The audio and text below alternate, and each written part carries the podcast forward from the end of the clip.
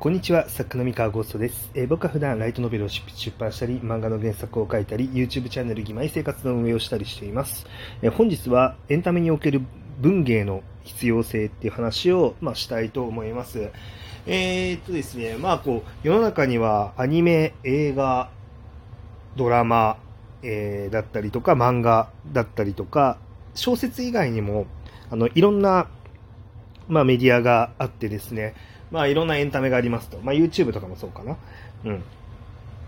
で、いろんなエンタメがあって、まあ、中には、その小説だったりとか、そのいわゆる文芸って呼ばれるものっていうのは、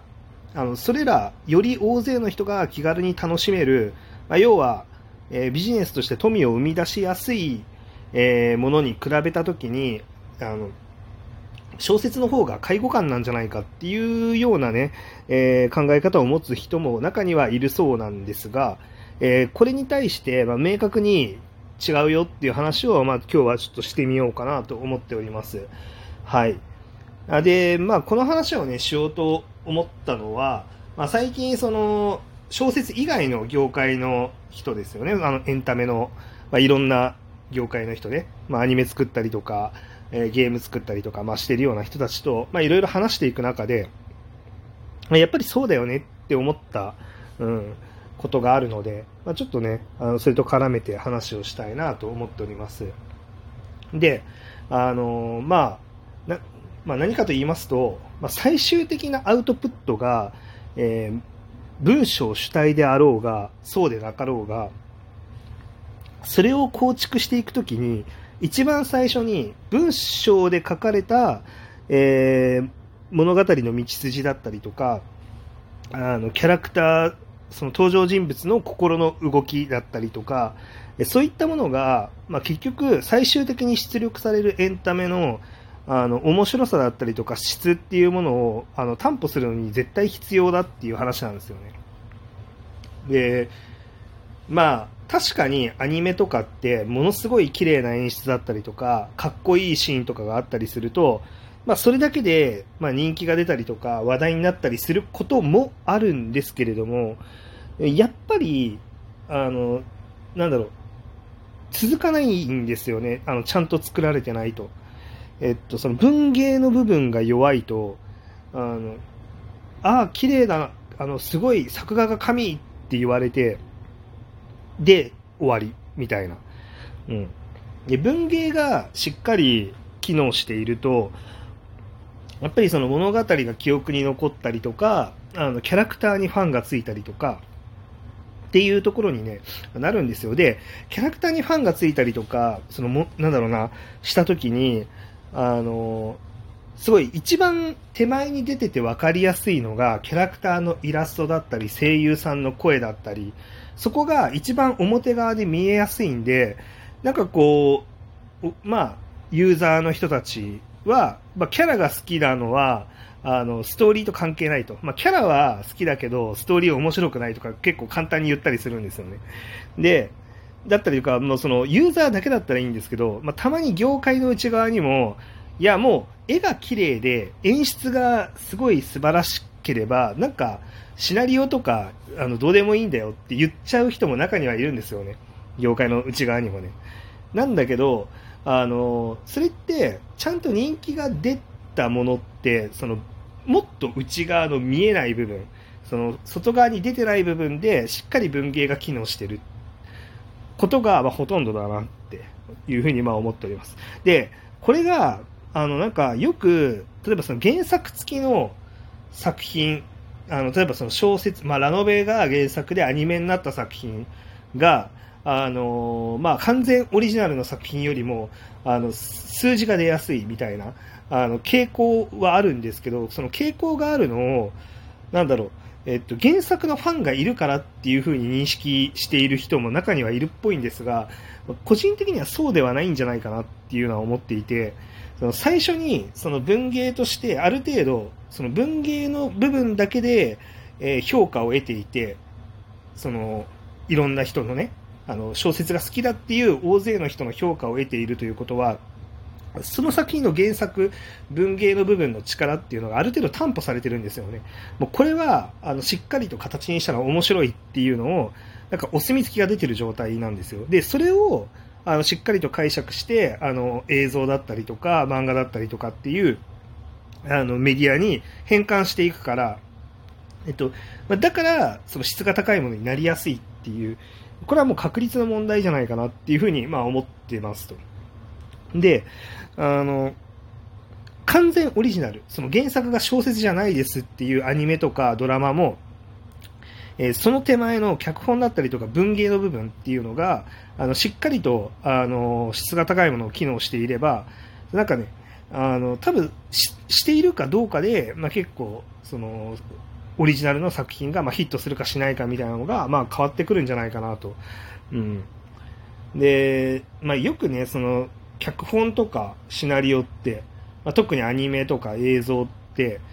その、そのまんま実装されないっていうことが多い。まあ、要はその、よくそのシナリオを書くけど、まあ、演出の段階でなんかセリフが変えられちゃいますとか、あの、削られちゃいますとか、えー、組み替えられてしまいますっていうので、あの、シナリオってその最終的なアニメの出来だったりとか、映画の出来だったりとか、そんなに寄与してないんじゃないのっていう説を言う人もいるんですよ。あの、なんで、その演出が素晴らしければ、シナリオがどうあっても、あの、面白くなるとか、まあ、売れるみたいな感じで言う人いるんですけど、いや、それも違うだろうなと思っていて、その、確かに演出とかで、その見栄えはものすごく良くなるとか、まあ、セリフも実際に映像とか実際の最終的なアウトプットにするときに、え、こうした方がいいよねっていうあのアイデアを出してそこ変えていくっていうのは、なんかそれは大事なことだと思うんですけど、ただ、そのどうやって変えていくだったりとか、こうした方があのもっと伝わるよねみたいなアイアイデアを、なんだろうな、それを正しい方向で発揮するためには、その手前で文芸の役割が必要なんですよね。っていうのは、この作品って何を伝えるべきなんだっけとか、このキャラクターの抱いてる感情とか、このキャラクターってどんなやつなんだっけみたいなのを、あの、しっかりと定義して、そのチーム全員に、あの、共通認識を持ってもらうためには、あの、まず文芸が必要なんですよ。で、その、こういうやつだよねっていう共通認識が取れて、その脚本とか文芸の部分で共通認識が取れると、なんだろうな、えっと、そのシナリオを書いた本人以外の人が、そのなんだろう、正、脚本で正解じゃなかったところを正解を導き出せるようになるというか、えっと、この感覚難しいんですけど、その小説家、まあ、僕はその小説書いてる人間なんですけど、作家が必ず、えっと、キャラクターの正しい魅力を引き出せるセリフを書いてるかっていうと、書いてない可能性があるんですよ。あの、なんだろうな。まあ、例えばその僕が書いてる作品で、まあ、今、えっと、まあ、義妹生活って作品があるんですけど、義妹生活っていう作品が持ってるテーマだったりとか、その目指したい方向性だったりとか、その、この人物はこういうやつだっていう、あの、そういうものを作り上げてるのは僕の頭の中だし、えっと、なんだろう、そういう作品なんですっていうのを、まあ、しっかり形として作っているんですけれども、小説で。あの、なんて言えばいいんだろうな。じゃあ、かといって、じゃあ僕がその、義妹生活のヒロインである綾瀬咲の、あの、セリフを、あの小説一冊分書いたときに、一切やるべきことを間違えないで書いてるかっていうと、そうとは限らないんですよ。まあ、なので、あの、書き上げたときに、編集さんとかに見せたときに、あれ、なんか、こいつってこんなことするやつでしたっけ？みたいな、あの、疑問が上がったりとかして、あ、そういえばしないなってなって直したりとかするんですよね。